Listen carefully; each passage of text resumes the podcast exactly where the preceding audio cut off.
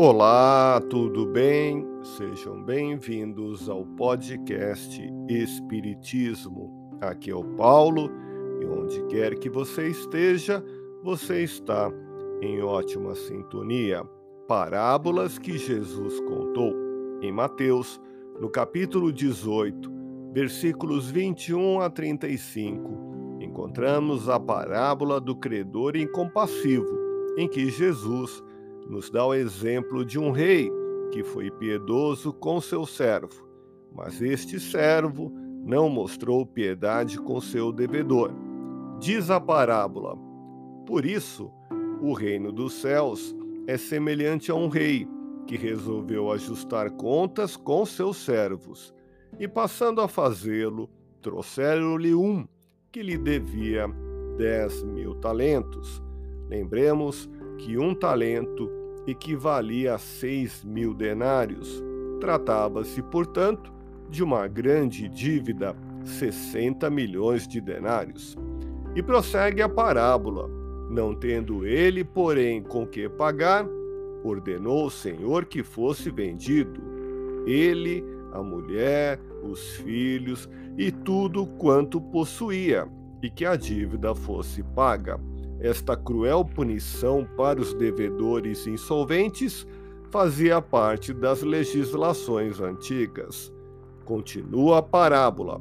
Então o servo, prostrando-se reverente, rogou: Sê paciente comigo, e tudo te pagarei. E o senhor daquele servo, compadecendo-se, mandou embora e perdoou-lhe a dívida. Podemos imaginar o alívio sentido pelo servo face ao generoso perdão de sua grande dívida pelo Senhor, conforme a parábola. Saindo, porém, aquele servo encontrou um dos seus conservos que lhe devia cem denários. A dívida agora era bem pequena, mas o servo, nos termos da parábola, e agarrando-o, o sufocava, dizendo: paga-me o que me deves. Então o seu conservo, caindo-lhe aos pés, lhe implorava: Sê paciente comigo e te pagarei. Percebam que era o mesmo pedido que o servo acabara de fazer ao Senhor. E continua a parábola. Ele, entretanto, não quis. Antes, Indo-se, o lançou na prisão até que saudasse a dívida. Assim costuma ser a nossa atitude. Quando erramos, queremos ser perdoados e imploramos a Deus que nos dê nova oportunidade para resgatarmos nossos débitos.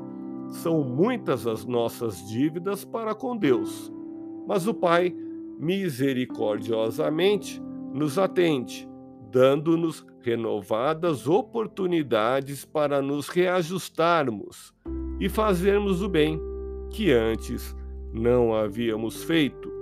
Porém, ante os erros dos nossos semelhantes para conosco, débitos jamais tão grandes como os nossos para com Deus, nos tornamos exigentes e impiedosos Prossegue a parábola. Vendo seus companheiros o que se havia passado, entristeceram-se muito e foram relatar ao seu senhor tudo o que acontecera. Sem dúvida, nosso comportamento entristece aos bons espíritos que, em nome de Deus, velam pelos seres humanos, procurando fazer que haja entre todos nós paz e solidariedade. Mas, na parábola, o foram relatar ao seu senhor tudo o que acontecera, simboliza apenas que nossos atos repercutem na vida universal e acarretam consequências dentro das leis divinas, o que também é simbolizado na reação do Senhor, conforme a parábola. Então, o seu Senhor Chamando-o, lhe disse: Servo malvado, perdoei-te aquela dívida toda porque me suplicaste.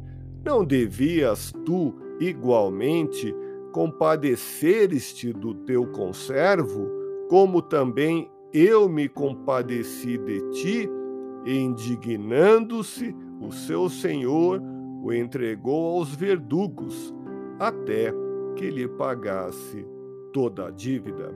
E Jesus conclui a parábola do credor incompassivo com a seguinte mensagem: Assim também, meu Pai Celeste vos fará se do íntimo não perdoardes cada um a seu irmão.